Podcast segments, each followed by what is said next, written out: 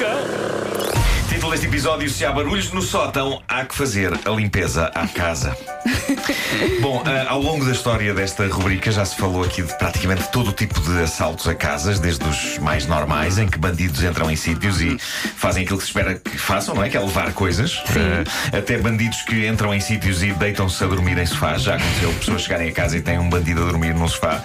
Mas isto eh, que eu tenho aqui, creio que é a primeira vez e eh, há que dizer que é espetacular. A polícia de Arlington County, no estado de Virgínia, na América, recebeu uma chamada telefónica de uma pessoa que, ao regressar de férias, encontrou a casa com eh, claros e evidentes sinais de intrusão. Alguém tinha, de facto, entrado na casa. E como é que os donos da casa perceberam que eh, alguém tinha entrado lá? Isto é magnífico. Eles perceberam que alguém tinha lá entrado nas férias porque quem quer que seja que tenha lá estado limpou-lhes a casa toda. E atenção, eu não estou a usar o verbo limpar como em roubar tudo o que tinham, não. Literalmente, quem lá entrou durante as férias mudou algumas coisas de lugar, talvez porque achou que ficava mais bonito, e limpou-lhes e arrumou-lhes a casa toda. Isso dá muita vontade de rir. Está lindo, ainda assim, os donos da casa decidiram apresentar queixa à polícia. Eu, se apresentasse queixa à polícia para que eles encontrassem o bandido que me tinha feito isto à casa, era para agradecer ao tipo. Já Exatamente. pagar-lhe as horas. Isso foi alguém a gozar. Que amor de bandido. Que amor. Eu, eu gosto de pensar que a primeira ideia do bandido era de facto roubar a casa, mas imagina que ele era meio obsessivo compulsivo e começou a ver as camas por fazer e louça por lavar e pensou: não, não, não. Assim não. Onde é que há um avental? Onde é, onde é que são os detergentes? Deixa-me, mas é tirar a mascarilha e limpar isto. Eu sou muito primário, ok? Na minha mente, os bandidos usam mascarilha todos. São anos e anos a ler as revistas do Patinhas Eu e, percebo. e as histórias irmãos Metralha. Eu entendo. Todos os bandidos para mim são os irmãos Metralha. Têm máscara. e Depois, neste caso, tirou para limpar. Bom, eh, já da Califórnia chega a história de um tipo que assaltou de facto uma casa, levou coisas, mas eh, deixou outras. O homem em questão sentiu eh, tremenda necessidade de ir à casa de banho durante o assalto e foi, e esqueceu-se de puxar o autocolismo. E portanto, quando a polícia chegou, e apesar do homem ter tido cuidado de não deixar impressões digitais pela casa, deixou uma espetacular quantidade de ADN dentro da sanita. Eu não gabo a sorte do polícia a quem foi incumbida a missão de proceder à recolha do ADN, não é?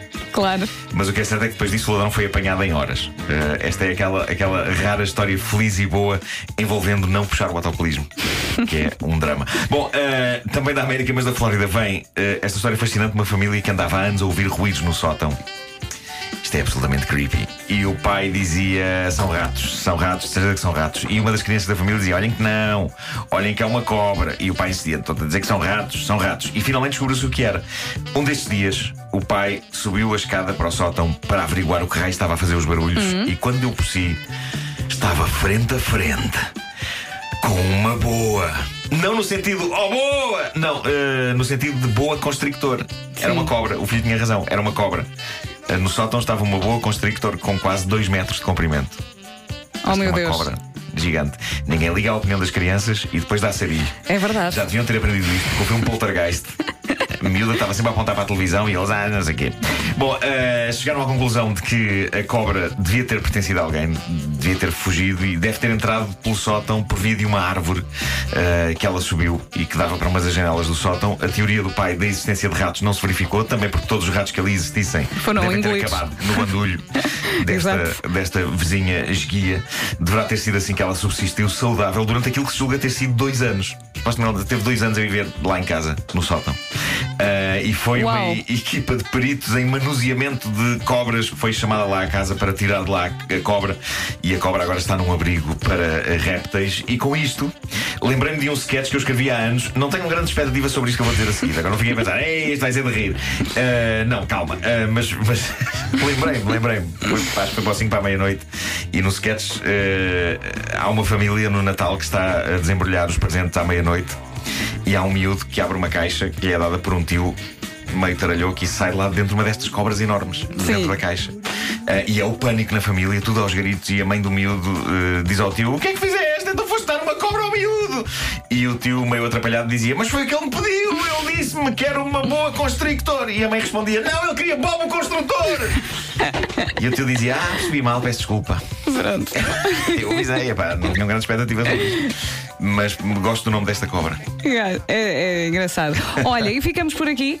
Ficamos por aqui. Tá bem. Amanhã há mais, temos mais eh, pérolas da realidade. Amanhã, então, à mesma hora.